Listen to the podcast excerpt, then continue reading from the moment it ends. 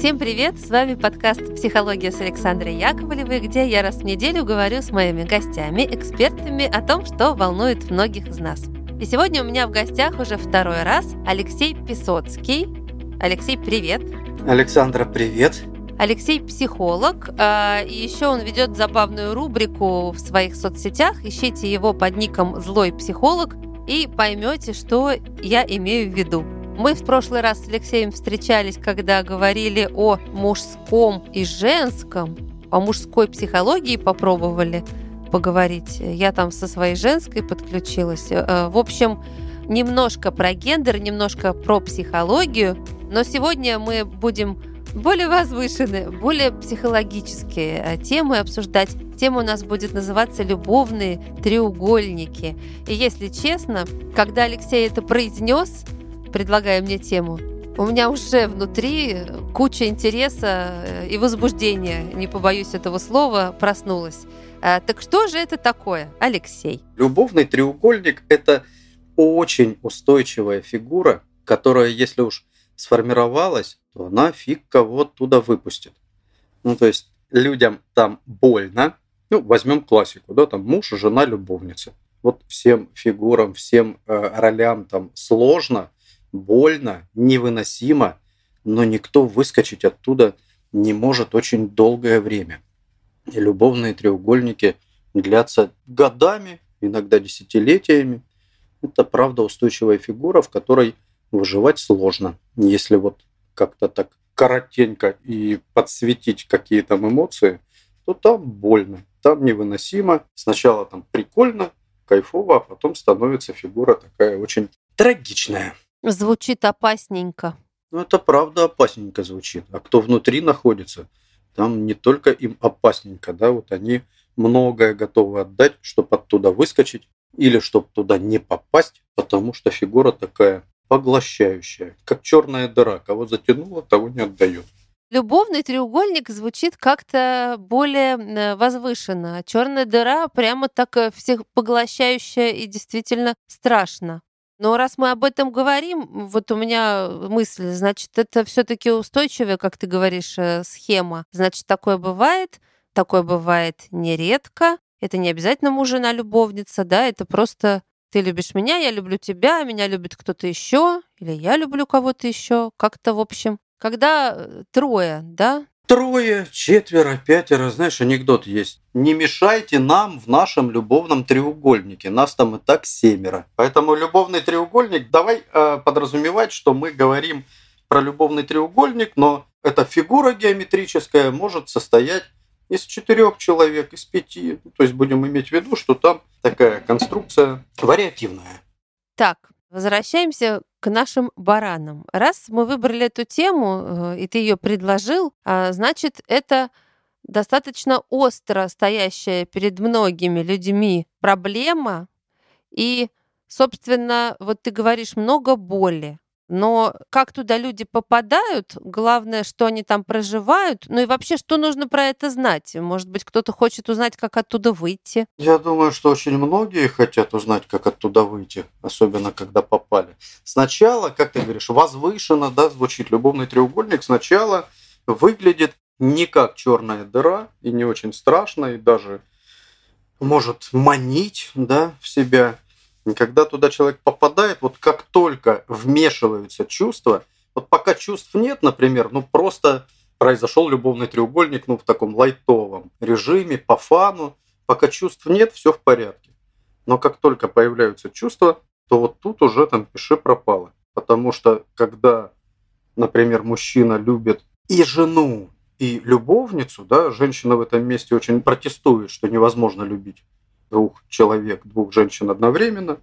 Ну вот мужчины рыдают на сессиях, не знают, как с этим обходиться, потому что очень сложно сделать какой-то выбор, да, там постоянно звучит вопрос, что надо делать какой-то выбор, определяться, либо там оставаться, либо уходить, а мужчина не может сделать выбор, да, вот как он выберет между одной любимой женщиной и другой любимой женщиной. В этом смысле, да, у него появляется невыносимость.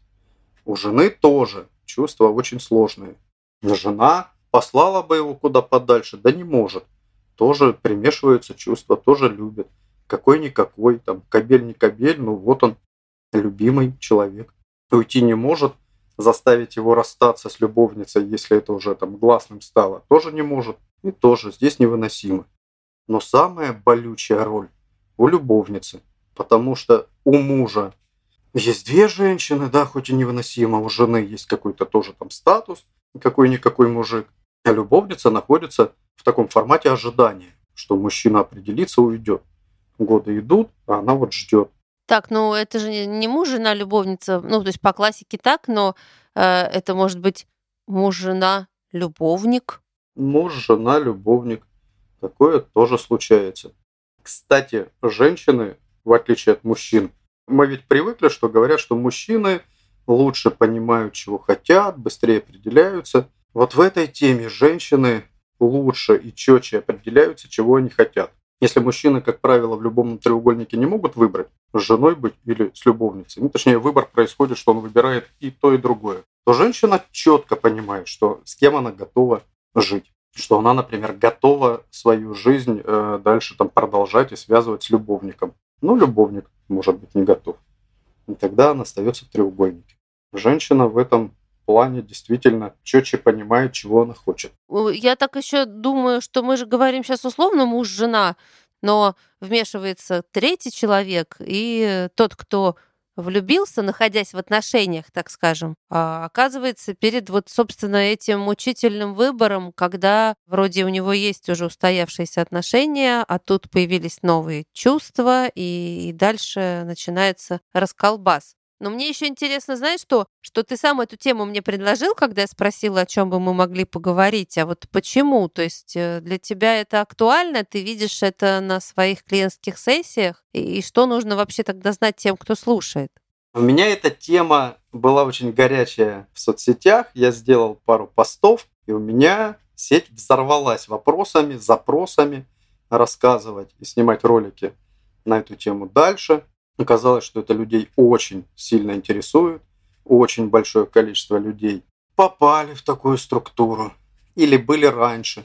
Ну, то есть вот количество, там в процентах я, конечно, не скажу, но я предполагаю, что это больше 50% людей, которые имеют такой опыт. Как туда люди попадают, да, то есть какие-то ловушки же есть. Ну, то есть люди не просто так влюбляются в других, Наверное, что-то закончилось где-то или что-то не хватает где-то, или ищет кто-то что-то. Люди попадают в любовные треугольники и, и вообще начинают изменять, да, иметь какие-то там параллельные отношения. У них нету цели, когда они начинают э, этим заниматься, да, там туда попадать, нету цели влюбиться. Вот никто не предупреждает их, что рано или поздно они могут влюбиться то, что любовь появилась, да, что там они влюблены, они уже понимают постфактум. То есть для начала, сначала они испытывают, что ну так вот фан. Вот появилась там у меня, у мужчины там любовница. Вот как-то там интересно, да, страстно, в отнош... отношения разнообразились, отношения с женой разнообразились. А потом хлоп, что-то происходит такое, я понимаю, а я уже не могу без нее, да, потому что появились чувства. Чувства появляются уже постфактум. Есть, если было бы предупреждение, например, там какой-то красный светофор, который говорит, еще раз на одно свидание придешь, и все, и ты влюбишься, то, может быть, многие дальше бы и не заходили. Но люди понимают, что они уже там по уши, да, в этой теме, когда уже все случилось, когда любовь нечаянно нагрянула. Если быть точным, то чаще там э, появляется не любовь, ну, когда говорит мужчина, я люблю обеих женщин.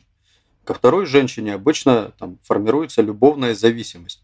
Любовная зависимость чуть-чуть, ну или не чуть-чуть, отличается от любви. А зависимость любая формируется, как вот начинает там человек курить и думает, ну я выкурю одну сигарету, но я ведь не привыкну, ну выкуривает одну, вторую, третью, а потом понимает, что все уже, он не может там не курить. Любовная зависимость формируется приблизительно по ощущениям так же, что ничего не случится. Ну, если никто ничего не узнает, я буду аккуратен, ну, там, повстречаюсь немножко. А потом уже случается вот то, что случается, что я не могу без нее жить. И я не могу от жены уйти, и я не могу от любовницы уйти, и я не могу их совместить. И что делать в этом случае, я не знаю. Да, мужики в этом месте на сессиях могут только выть, потому что для них это такая большая безысходность. А неправда. А ну, мужики привыкли решать проблемы. А эта проблема мужиками решиться не может. Поэтому там они как-то сильно в болючую безысходность попадают. Там в итоге это, в общем, подвывает каждый, наверное. Вопрос, и, и что делать? Ну вот э, попали люди в такую ситуацию. Когда приходят на сессию, да, и спрашивают, что делать, здесь же хорошо бы понять, делать, ну, чтобы что? Чтобы расстаться или чтобы научиться в этом треугольнике существовать там или жить, или сделать так, как было раньше, чтобы кайфушек было больше, а боли меньше. Ну, делать, чтобы, ну, чтобы что? То есть нужно разобраться, а, какая цель. И, и, и если уже ты разобрался, то дальше, в принципе, ты э, можешь предпринять шаги. С целью разобраться тоже не так просто, потому что звучит это приблизительно так. Я устала или устал, я не могу, у меня нету сил, я там в депрессивно-подобном состоянии, э, я болею от всего этого, я хочу от этого избавиться, я хочу выскочить из этих отношений, я хочу уйти. Когда начинаешь проверять, ты правда хочешь уйти из этих отношений? Ты правда готов или готова? Ну, как-то вот через боль, да, там через кровь, сопли выбираться. Ну, человек говорит, ну, ну нет, как я его или ее оставлю? Лучше вот давайте сделаем так, чтобы вот как-то было как раньше, чтобы все было хорошо. Поэтому здесь еще какое-то количество времени уходит на то, чтобы человек понял, что он, например, хочет выйти из этого треугольника. Обычно человек начинает понимать, что он хочет выйти из треугольника, когда попадает в глубокое отчаяние. Пока отчаяние не сформировалось, пока отчаяния мало, человек обычно не выходит. Он думает, что все равно как-то он разрулит или разрулится эта ситуация. Когда человек попадает в отчаяние и он понимает, что он ничего не может сделать, не знает, что делать, кроме как выйти. Он бессилен. Вот в этом месте появляется шанс выскочить из этих отношений. Так, ну а вот еще такой тогда у меня вопрос. Люди попадают э, в эти треугольники, потому что, ну знаешь так, э, в счастливых отношениях третий логичным кажется, что вот так просто не появится. То есть, когда у людей все гармонично, например, в паре, то там не появится ни любовник, ни любовница. Ну так, может быть, это миф, но бытует такое мнение. То есть, когда у нас с тобой все хорошо, и мы счастливы в своих отношениях, то третий как-то там, в общем, места ему нет. Или это не так? Саш, звучит все очень логично, звучит все очень рационально, что третий появляется, если, если что-то в отношениях не так, если чего-то не хватает. Но реальность к сожалению, видимо, да, такова, что третий появляется или третья и в отношениях, где что-то не так, и в отношениях, которые э, там здоровые и люди там счастливы вместе. Третий или третья все равно появляется. Иногда даже вопреки, да, вот человеку так хорошо в отношениях, вот так там ему прекрасно, что чего-то вот такого токсичного не хватает. Да, вот надо куда-то вляпаться, чтобы вот, ну, добавить вот эту вот часть, которая там не про здоровые отношения. Поэтому третий или третья появляются и когда в отношениях там есть э, какие-то кризисные моменты, и, или когда застой, и когда все хорошо. Ну, тут здесь не угадать. Я могу осторожно предположить, что может быть даже в хороших отношениях, в таких, ну, как, которые называют здоровыми, вероятность того, что кто-то появится третий, выше, чем в плохих. Потому что в плохих же еще надо биться, силы на это тратить, разбираться, там как-то там ругаться, ревновать, следить там, там за телефонами, и там им есть чем заняться. Можно ли защитить отношения от появления третьего? Ну, то есть, если какие-то условно в кавычках рецепты, если у нас с тобой есть пара, если какой-то набор инструментов, который нас обезопасит и э, защитит. Чтобы не появлялся треугольник, а все-таки двухугольник оставался долгие и счастливые годы нашей совместной жизни. Знаешь, точно повышает вероятность, что партнеры будут верны. Повышает вероятность, это не означает стопроцентную гарантию. Э, но когда партнеры в паре разговаривают друг с другом, разговаривают про то, что им хорошо, про то, что им плохо, про то, что им хочется, про то, чего им не хватает. Когда люди разговаривают, друг с другом про разное. И про, там, и про то, где им хорошо, и про то, где им плохо. Вероятность того, что кто-то появится тайно, уменьшается. То есть разговаривать. Разговаривать. Я бы еще сказал, знаешь, про верность – это не качество характера, да, это выбор. Причем этот выбор делается не один раз. Он делается ну, постоянно. Что я выбираю быть верным жене. Или там жена говорит, там, я выбираю быть верным мужем. Этот выбор можно поддерживать, да, если там э, это для пары является ценностью, то они точно, прежде чем что-то тайное появится, возможно, ну, как-то это начнут проговаривать. Что там я не могу, да, или там мне хочется там страсть какую-то возобновить, или мне хочется влюбиться, мне не хватает эмоций, да, люди будут это проговаривать и смотреть, что они могут здесь сделать. Интересная фор- вообще формулировка, да, что ве- верность это выбор. Верность это выбор. Люди не рождаются верными или неверными. И, безусловно, когда люди взрослые, там, здоровые, половозрелые, начинают отношения друг с другом, это не означает, что они перестают хотеть или перестают иметь потребность иметь какие-то другие отношения. Это означает, что они делают выбор. Ну, ты знаешь, э, мне кажется, что тема такая необъятная, что я сначала думала поразбирать эти роли, но сейчас понимаю, что просто куда ни пойди, там большое поле, за ним лес, а потом еще река и, и горы. То есть э, роль каждого человека в этом треугольнике специфическая, уникальная. Специфическая, уникальная и не закреплена. Ты, ты можешь быть верным мужем, и вдруг может случиться, что теперь ты любовник. Я думаю, ну хорошо, вот сейчас нам слушают нас люди, у которых есть отношения, и они хотят их сохранить надолго. И им хочется, ну, не попасться, да, вот в ловушку этого любовного треугольника. Но мы сказали о том, что это может случиться в любых отношениях, в счастливых и не очень, в крепких и не очень, и где люди друг в друге уверены, и, казалось бы, у них все хорошо, вдруг на голову обваливается третий, четвертый, десятый, пятидесятый. И, значит, ответа, как уберечь свою пару от появления в ней там третьего или третьей, однозначного нет. Почему же есть однозначный ответ гарантий, что никто туда не попадет? Нет. Вот это и есть однозначный ответ.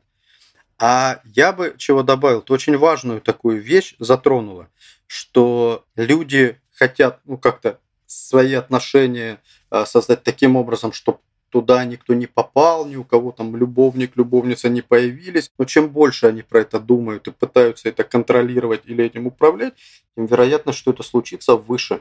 Потому что тема всегда актуализирована. Здесь спасение, вот как ни странно, в том, чтобы принять, что я не контролирую своего партнера там, или партнершу, да, что это вероятно, ну, то есть такая вероятность существует, что что-то, там, кто-то появится.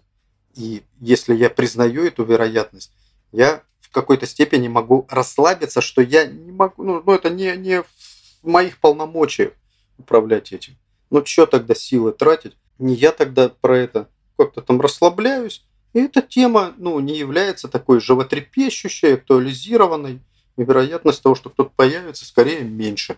У меня мысль такая, хочется ее озвучить. Это как-то немножко звучит избито, но вот фраза, что над любыми отношениями надо работать, здесь, мне кажется, уместный. А, я о чем сейчас говорю? О том, что вот очень много люди, например, тратят сил для того, чтобы в отношениях оказаться. Вот встретила там ты мужчину или ты женщину, которую ты э, полюбил, и вот вы ходите на свидание, и ты вкладываешься в то, чтобы там было ей хорошо или ему хорошо, и вы друг другу притираетесь, э, вы очень интенсивно входите в эти отношения со знаком плюс, но очень у многих э, есть вот эта история, когда вроде как они поженились, жили долго и счастливо. То есть мы всю сказку слушаем о том, как они друг за друга бились, он там, значит, этого дракона убивал, она там эти косоньки спускала, или там ходила там за три девять земель, или спала в хрустальном гробу, все равно испытание.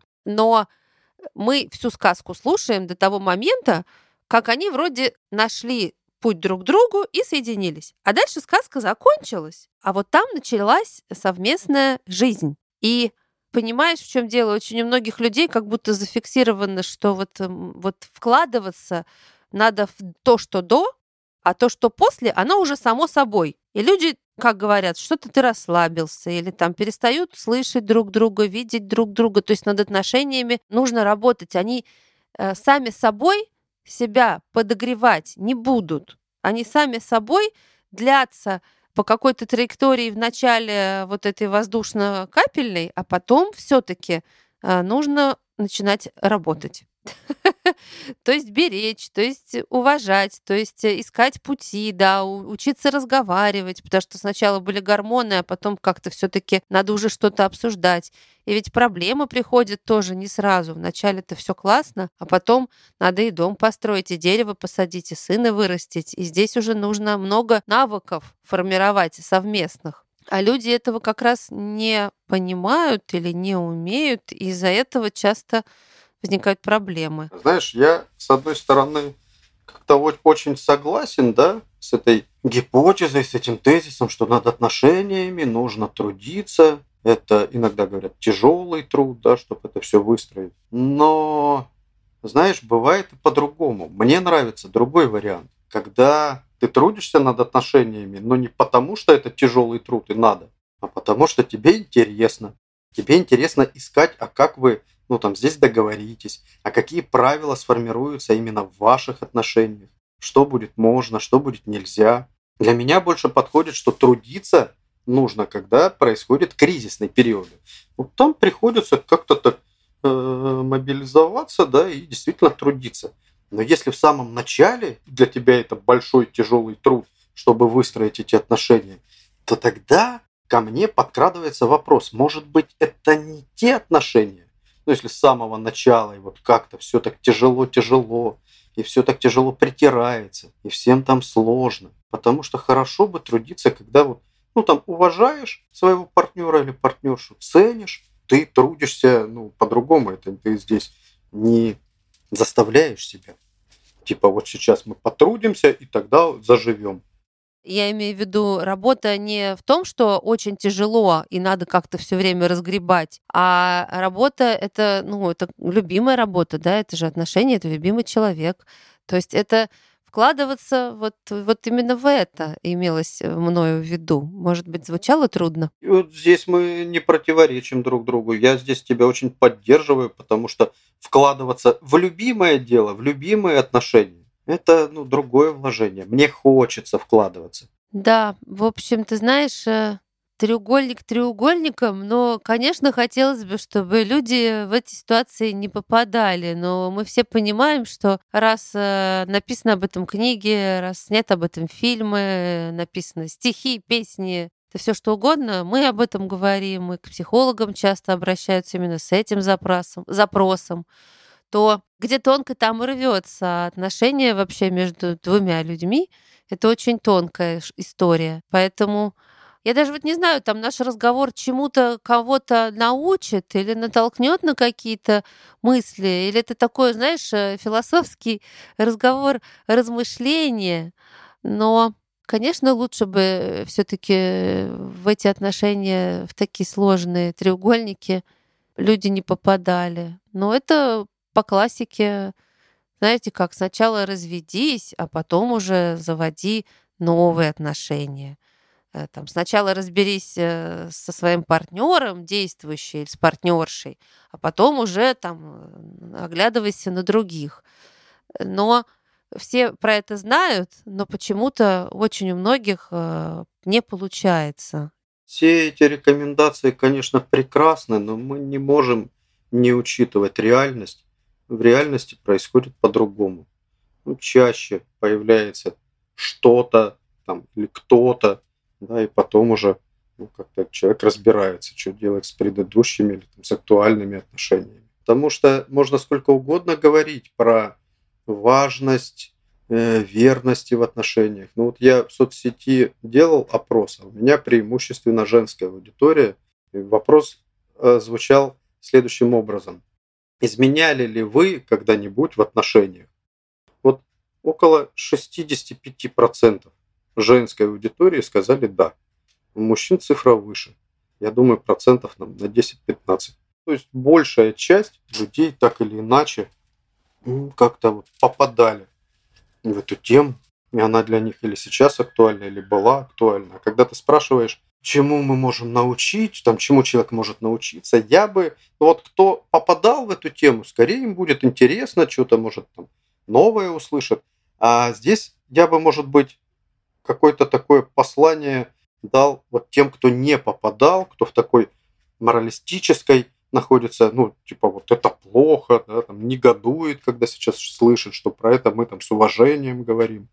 Вот какой-то такой тезис, что, может быть, вы еще не, стан- не станцевали свою цыганочку, потому что многие из такого морализма потом попадали во все тяжкие. Ну, ты знаешь, для меня очень важно было бы, чтобы вот этим выпуском, ну, как-то мы никого не ранили, понимаешь, и очень не хочется и я надеюсь, что это не звучало никакой обвинительной позиции или не выбора там, на чьей стороне кто находится, потому что каждый человек живой, и у каждого человека есть чувства, и у каждого есть и своя радость, и своя любовь, и своя беда, и своя боль.